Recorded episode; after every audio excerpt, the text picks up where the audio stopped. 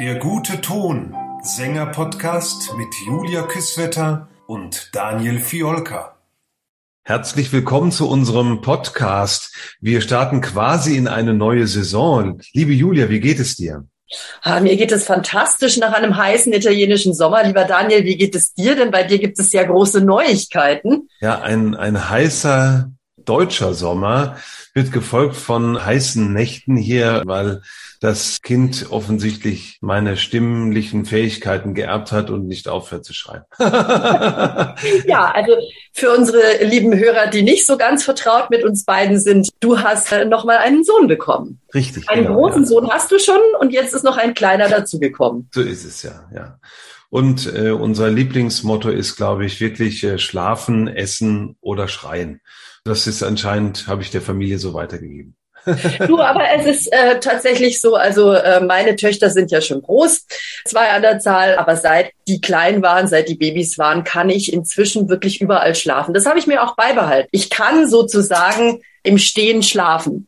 Aber apropos Schreien, wir sind ja heute jetzt hier und wollen äh, zwei Gesangsstile mal gegeneinander halten. Ja, was ist davon geschrien? Denn äh, die einen sagen so und die anderen sagen so. Wir wollen mal äh, populäre Stile mit dem klassischen Gesangsstil vergleichen. Und ich bin total gespannt, was du zu diesem Thema ausgegraben hast. Ich habe mir auch ein paar Gedanken gemacht, weil ich bin ja in diesem Feld auch tätig. An der Universität in Würzburg äh, unterrichte ich auch ganz populare Stile zum Beispiel und ähm, an Musikschulen wird das auch gewollt, dass man nicht nur klassisch, sondern eben auch populare Stile unterrichtet. Da habe ich aber zum Beispiel einen älteren Schüler, der gerne 60er und 70er Jahre Musik machen will. Und wir kommen gut voran, und zwar eigentlich mit klassischen Ideen, möchte ich fast sagen. Und dann habe ich das aber nochmal verglichen mit einem sehr, sehr populären amerikanischen Gesangslehrer. Und der geht mit seinen technischen Ideen in dieselbe Richtung. Da werde ich später nochmal von berichten. Ah, das ist ja sehr, sehr spannend. Ja, also auch mir ist das in meiner Laufbahn natürlich immer wieder begegnet. Also an der Musikschule in der Schweiz äh, weiß ich, dass äh, alle kleinen Mädchen immer My Heart Will Go On singen wollten. Mhm. Und auch hier an der Berufsfachschule begegnet es mir, auch äh, an der Hochschule in Würzburg, wo ich viel Schulmusiker unterrichte. Die brauchen das natürlich dann später für ihre Laufbahn auch. Aber mir geht es da ganz ähnlich wie dir. Also ich gehe immer von dem, von der klassischen Öffnung und auch vom klassischen Stimmsitz aus. Und dann kann man den äh, Musikstil, denke ich, auf eine ges relativ gesunde Art beschreiten es geht ja immer darum, was will man ausdrücken. Also ich sage mal, ich habe jetzt so ein paar populäre Stile zusammengesammelt, ja. Death Metal. du fängst gleich mit dem Extremen an. Ja, okay. Ich sage, ich möchte das mal gegeneinander halten. Pop, Rap, Schlager oder Rock. R&B. Ja, R&B, das sind alles äh, wirklich komplett andere Ausdrucksmöglichkeiten. Ähm, aber man hört es ja in diesen verschiedenen Stilen, dass die auch sehr körperlich sein können. Ja, also wenn man so Heavy Metal und so, das, das geht ja wirklich äh, an die Stimmsubstanz. Ja, und dass es in der Popularmusik nicht in erster Linie um die Gesundheit der Stimme geht, also bei guten Lehrern durchaus auch und bei äh, guten Sängern durchaus auch. Aber ich habe mit einer klassischen Sängerin gesprochen und die hat gesagt, ach, ich, sie ist so neidisch darauf, dass die Popularmusiker im Grunde drauf pfeifen dürfen, was sie mit ihrer Stimme machen. Hauptsache, es gibt einen guten Ausdruck. Das heißt, da steht immer der Ausdruck im Vordergrund.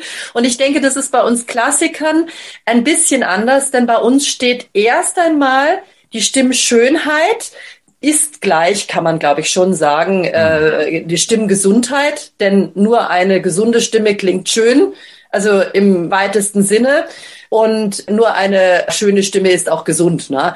Das ist richtig, aber jetzt gibt's ja den Vorwurf, und äh, den hört man ja eigentlich nicht selten, dass gerade dieses äh, klassische Singen eher zum Überforcieren neigt oder dass das gedrückt klingt und so weiter. Ne? Wir, wir als Gesangslehrer möchten das natürlich nicht. Wir arbeiten ja genau dagegen. Aber natürlich gibt es diese Fehler und die werden auch schön tradiert und die werden auch schön gemacht auf der Bühne, weil manchmal hat man ja gar keine Chance, was anderes zu machen, weil die Musik gnadenlos weiterläuft. Und apropos Heavy Metal, bei Wagner ist die ganze Zeit Heavy Metal. ja, im wahrsten Sinne des Wortes. Viel, viel Blech. Das stimmt. Nein, aber wir haben ja dem Thema Tragfähigkeit schon einen eigenen Podcast gewidmet. Und da wäre einfach wirklich immer wieder, also das ist mein Credo, eine tragfähige Stimme bleibt langfristig eine gesunde Stimme und die muss nicht forcieren. Wobei ich gebe dir recht, es gibt in Klammern gesetzt schon auch äh, Stellen und musikalische Situationen, in denen sogar eine tragfähige Stimme mal forcieren muss. Aber eben, wie mein Papa immer so schön sagte, einmal ist keinmal, zweimal ist einmal zu viel. Wenn man das einmal am Abend macht, aus äh, gutem Grund und äh, mit gutem Wissen, dann ist das eine Sache. Wenn man den ganzen Abend durchforciert, ist das halt blöd. Ich kenne das aus verschiedenen Opern, dass man Stellen hat, über die kommt man nicht gesund, sage ich mal, drüber. Da muss man versuchen, mit viel Technik, mit viel Üben, eine Herangehensweise zu finden, die einen gesund eben weiterkommen lässt, damit man den Rest des Abends, vielleicht wie viele Stunden das auch immer sein mögen, noch überstehen kann. Und noch wichtiger, am nächsten Morgen nicht mit einer Reibeisenstimme aufwacht. Das ist mir nämlich ein paar Mal passiert, wenn ich äh, Partien gemacht habe, die vielleicht nicht mein Fach waren oder vielleicht waren es noch nicht mal die Singpartien, habe ich dann auch festgestellt, sondern es war manchmal eher das forcierte Sprechen. Denn es gibt ja so ah. Operetten, da muss man viel schreien.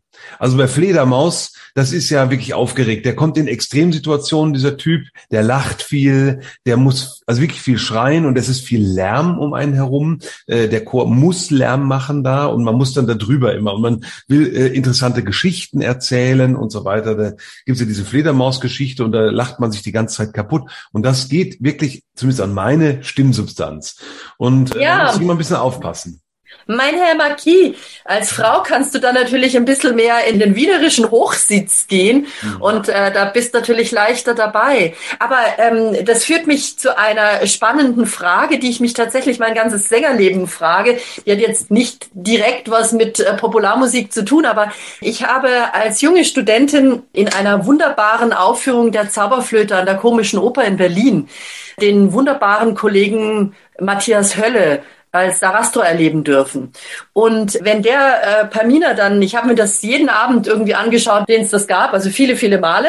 Und äh, wenn der Pamina dann sagt, dass, dass ihre Mutter die Böse ist, und dann polterte er so los und ich dachte mir immer, wie macht er das? Und anschließend singt er, ich glaube, in diesen heiligen Hallen oder so. Also wunderschön legato, wunderschön geführt. Kannst du mir als Mann erklären, wie das geht? Weil das habe ich tatsächlich in na, 25 Jahren Singen irgendwie weiß nicht, wie das geht, so und dann toll, toll zu singen. Also es ist äh, sehr interessant, weil genau das habe ich von ganz vielen Bässen gerade in dieser Zauberflöte als Manko gehört, dass die sich auch immer beschwert haben, ja, ich darf jetzt hier nicht zu viel schreien oder zu viel Stimme geben, weil ich muss jetzt gleich noch ganz fein und schön singen und vor allem tief singen. Die, meistens äh, verhaut man sich ja die Tiefe mit dem ganz genau mit so einem Sprechen. Aber wenn man im Sitz spricht, glaube ich, dann kann man bis zu einem gewissen Grad auch poltern. Und jetzt ist die Männerstimme etwas bevorteilt. Da ist Sing- und Sprechstimme etwas näher beisammen als bei den Frauen. Von daher glaube ich, wenn du gut hochgezogen das Ganze angehst, mit viel Stütze, dann kannst du einmal poltern und vielleicht hat er genug Tiefe gehabt, dass ihm das eben nichts ausgemacht hat. Und jetzt muss man auch sagen, vielleicht ist auch das sein Alleinstellungsmerkmal, was ihn eben von anderen Sarastros unterscheidet, die dann eben nicht so einen tollen Ausdruck in dem Sprechen haben können, sondern sich da zurücknehmen müssen, äh, weil sie ja danach noch singen müssen. Und er konnte eben beides. Ja, und ich muss mal sagen, ja, das ist dann der Profi oder der Weltstar. Ja, okay. Vielen Dank für diese Erklärung nach 25 Jahren ein bisschen Licht ins Dunkel. Aber jetzt zurück zu unserem Thema. Du hast ja schon die Death Metal Sänger genannt. Ähm, wie machen die das dann? genau. Mit Stimmfalten, würde ich sagen. Ja. Es, genau. Es gibt doch da so einen Anfeuerer äh, bei äh, Olympischen Winterspielen. So ein Amerikaner ist das. Der feuert immer die Abfahrtsskiläufer an, aber der sprach so kaputt, sage ich mal, weil er immer nur schrie, dass er eigentlich nur noch mit seinen Stimmfalten das Ganze und nicht mehr mit den Stimmbändern angehen musste. Also wirklich. Äh. Vielleicht für unsere äh, weniger phonetisch erfahrenen ZuhörerInnen und auch für die weniger Death Metal erfahrenen, die Taschenfalten oder die Stimmfalten oder auch die falschen Stimmbänder, die liegen oberhalb äh, der äh, eigentlichen Stimmbänder. Auch, denke ich, ein, ein Schutzmechanismus, weil das ist ja nun wirklich, das ist ja sozusagen das Ventil, wenn einem da was reinfällt, erstickt man. Und da ist halt vielleicht doppelt genäht, hält besser. Und kann man sich so vorstellen, also wenn wir die Luft einsaugen und dabei sprechen oder singen, zum Beispiel, ähm, dann. Ähm, das Gesicht fand ich vor allem gut. ja, das wird hier nicht veröffentlicht. Dann benutzen wir die Taschenfalten. Also äh, unsere richtigen Stimmbänder, die können nur von unten nach oben sozusagen aufklappen, aber die anderen können auch andersrum, die können auch eingesaugt werden. Jetzt sind wir dann dabei. Was ist denn der Vorteil von einer zarten Stimmgebung? Die suchen wir ja auch immer.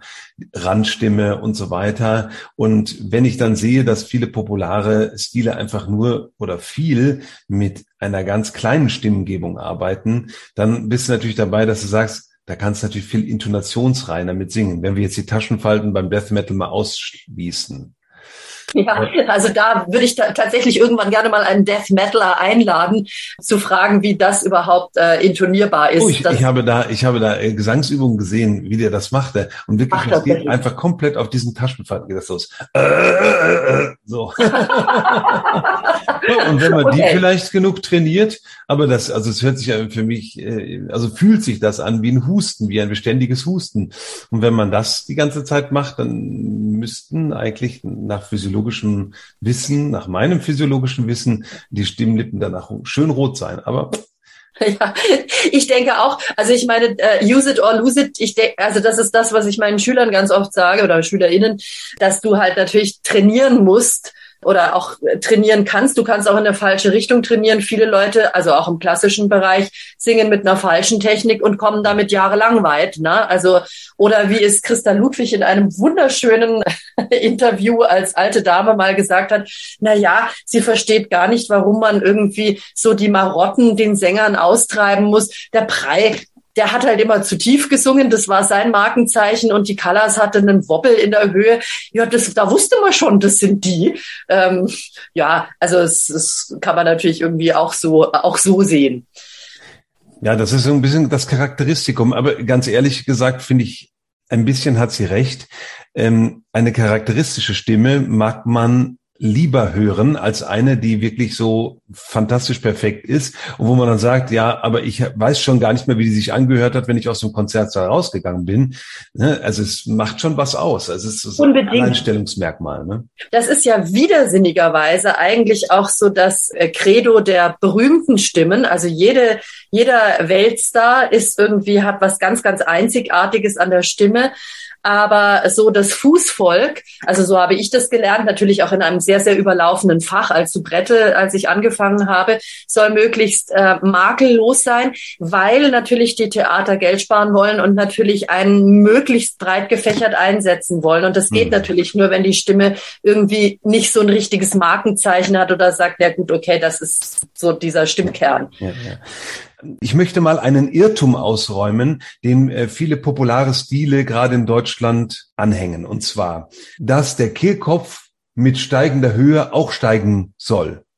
Und das ist auch im popularen Stil ungünstig. Und wenn ich diesen Ron Anderson oder auch andere amerikanische, muss man sagen, dazu Vocal Coaches, wie es so schön heißt, mir anschaue, die unterrichten das alle, dass der Kehlkopf quasi in Ruhe bleibt oder in der Ruheposition, nämlich in dieser gegähnten Position bleibt. Und damit sind Leute wie zum Beispiel Pink, die aus, aus dieser Rock-Richtung kommt und die eben sehr, sehr stark an die Stimmlippen ran muss, konnten die überleben, indem sie nämlich diesen Schlund aufmachen und auch da den Kehlkopf tief lassen, auch wenn es in die Höhe geht. Und das tut der Stimme gut und eben nicht, wie die meisten denken, schlecht, weil man ein bisschen Raum gibt. Plötzlich äh, klingt man dann klassisch oder so. Nein, das ist nicht der Fall, sondern einfach nur in dem Fall gesund. Und das ist ja auch das, was unsere verehrte Kollegin Petra Scheser unseren Leuten beibringt, nämlich eine Kehlruhe eigentlich und nicht das, wie die Naturstimme eben macht, Kehlkopf steigt mit der Tonhöhe. Also es gibt für mich eigentlich einen landläufigen Unterschied zwischen Popular- und ähm, äh, klassischer Musik. Wenn man diesen Unterschied wirklich so herauskristallisieren möchte, ist es genau das, was du gerade angesprochen hast. Der Kehlkopf steigt. Der Kehlkopf ist eigentlich schon leicht erhöht, sogar in der Ruheposition, also sogar in so einer mittleren Lage. Und daraus ergibt sich ein bisschen ähm, ein eingeschränktes, das, was wir Ansatzrohr nennen. Das heißt, der Raum wird verkleinert. Das Gaumensegel flacht ab, der Zungengrund steigt Und mit dieser Raumeinstellung kann man natürlich nicht mehr so wahnsinnig gut in die Höhe singen. Das heißt äh, im Umkehrschluss, die Frauen ziehen ihre Bruststimme sehr weit nach oben ähm, haben dann aber einen sehr, sehr äh, prominenten Bruch oder äh, gar, gar keine Möglichkeiten mehr in der Kopfstimme weiter zu singen oder zumindest sehr weit weiter zu singen.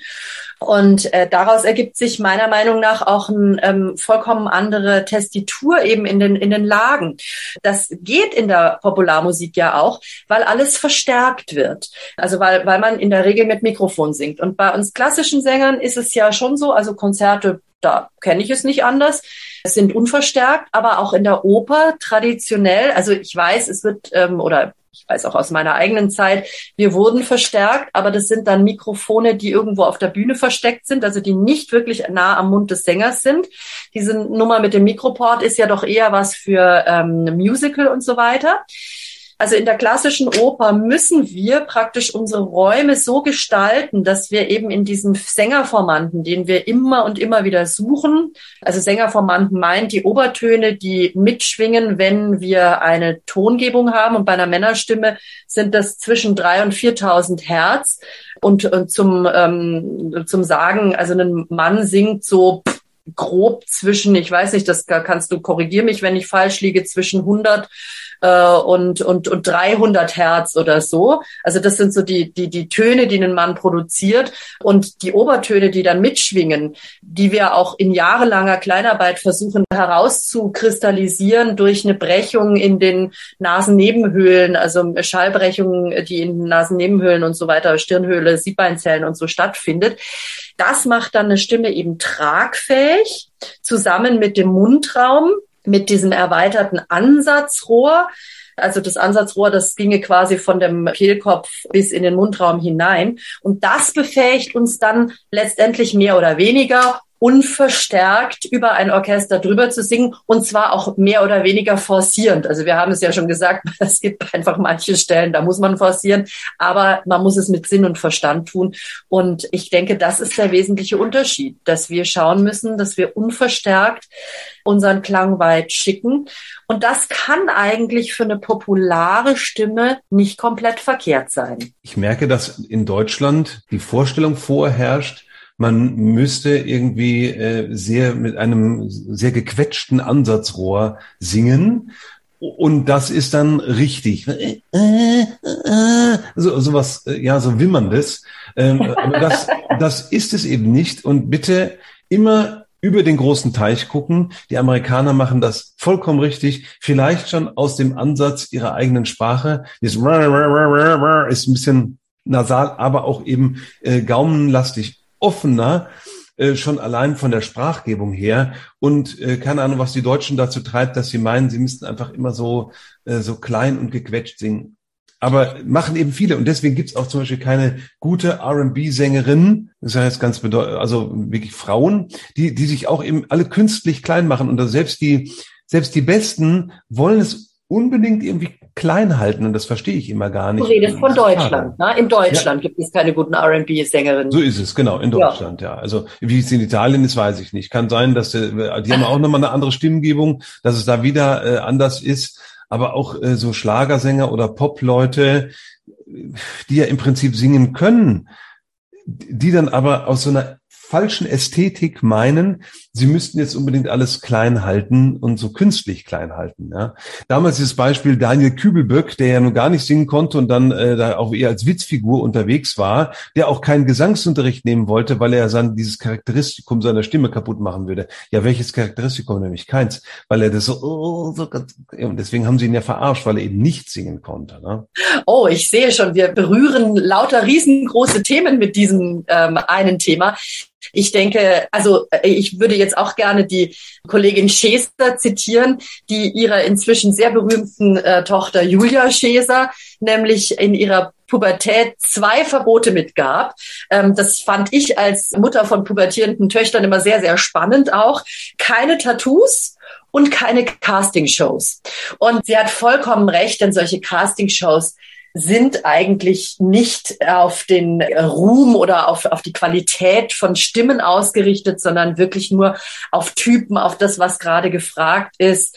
Tatsächlich äh, befindet sich in meinem Freundeskreis eine Tochter, die mal an äh, Germany's Next Top Model mitgewirkt hat und die bestätigte das. Also es geht nicht um die Sache, sondern es geht Es geht um die Show. Ne? Also um die Show. Es ist eine Show und da wird ja auch suggeriert, dass man ohne jeglichen Unterricht oder ohne Vorerfahrung einfach so drauf lossingen könnte und dann ist es das super. Und äh, man sieht es ja auch, wie kurz die Karrieren zum Teil sind oder die werden dann verlängert, weil man in diesem Showbusiness dann weitergereicht wird. Also die, man ist ja dazu übergegangen jetzt, weil man gesehen hat, oh, wir produzieren ja lauter in Anführungsstrichen Stars, dann müssen wir die auch in irgendwelche anderen Shows schicken, dass sie dann auch diesen Star-Ruhm bekommen, weil man die immer öfter auf der Mattscheibe sieht. Und zuletzt landet man im Dschungel. Aber ich wollte noch auf etwas zu sprechen kommen. Du hast am Anfang eben gesagt und das jetzt auch gerade noch mal wiederholt mit den kleinen Stimmen in Deutschland. Es gibt ja durchaus auch Gemeinsamkeit, also sozusagen zum Beispiel dieses Twängen.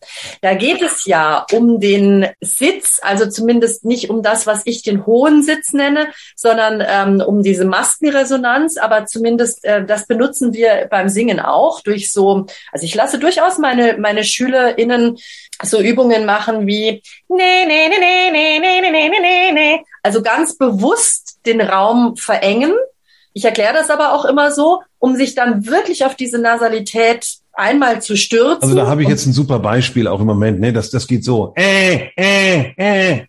genau, ganz genau. Also wir klassischen Sänger brauchen das schon auch, ja. aber wir kombinieren es dann halt im, im Umkehrschluss immer wieder mit der, äh, mit der Öffnung. Denn nur die schafft dann letztendlich diese Tonbrechung, die, ähm, ich sage jetzt mal, durch Wände geht über ein 120-köpfiges Orchester, wenn es sein muss, durch ein Kirchenschiff halt, was 200 Meter lang ist oder so. Oder ein Oper Opernhaus, was ja noch eine schlechtere Akustik hat als ein Kirchenschiff. Und aus eigener Erfahrung weiß ich eben, dass sobald das Mikrofon aus ist, dass dann die meisten populären Sänger einfach aufgeschmissen sind, weil die Stimmen nicht auf Tragfähigkeit gebastelt sind.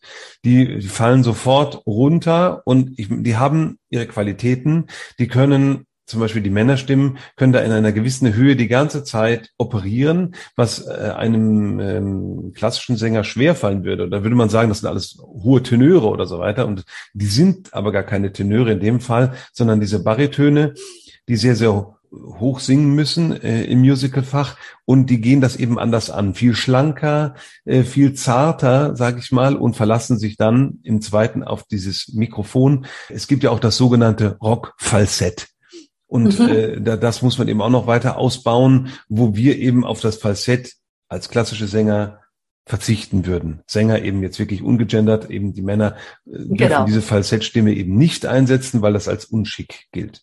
Wobei man sagen muss, in der Übung schafft ein Falsett eine sehr schöne Vormixed oder eine sehr schöne, kann, kann eine sehr schöne Höhe schaffen. Ja, genau. Ich, ich habe auch ein Beispiel von äh, einem Kollegen, der uns nächste Woche beehren wird, ähm, der genau aus diesem Falsett runterzieht, die Stimme, äh, über eine Quinte und dann auf dem unteren Ton den schwellen lässt, damit er einen Übergang schafft von diesem Falsett zur Kopfstimme hin oder zur gemischten Stimme auch. Und das finde ich eine super interessante Übung. Die kann er uns vielleicht einmal nächste Woche auch äh, beibringen oder ein bisschen näher bringen, äh, weil sie nämlich genau diese extrem hohen Töne hervorruft. Und was ist er? Amerikaner. Und ich habe immer gesagt, immer nach Amerika gucken, da wird richtig gute Technik vermittelt. Das stimmt. Also auch Cornelius Reed, ähm, äh, leider schon verstorbener, großer Gesangspädagoge, beschreibt genau das.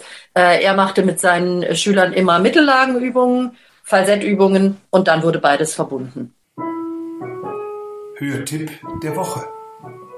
Mein heutiger Hörtipp ist von Pink und zwar nichts Spezielles, sondern einfach mal vergleichen die Anfänge ihrer Karriere und dann äh, der Jetztstand. Und den bitte mal vergleichen vom Stimmklang her. Und man wird feststellen, diese Frau hat einen unglaublich guten Unterricht genommen, denn die macht ja auch richtig tolle Shows, wo sie sich viel bewegt. Und na gut, das werden einige Background-Sänger natürlich übernehmen in dem Fall, aber sie singt dann eben auch noch sehr, sehr gut dabei. Und gerade auf der Platte, äh, was sie auf Platte band, ist äh, wirklich makellos mittlerweile, wo am Anfang noch irgendwas mitschwang, was unschön war oder was eben aus einem Ausdruckswillen mitkam. Das war der Podcast Der gute Ton. Danke fürs Zuhören.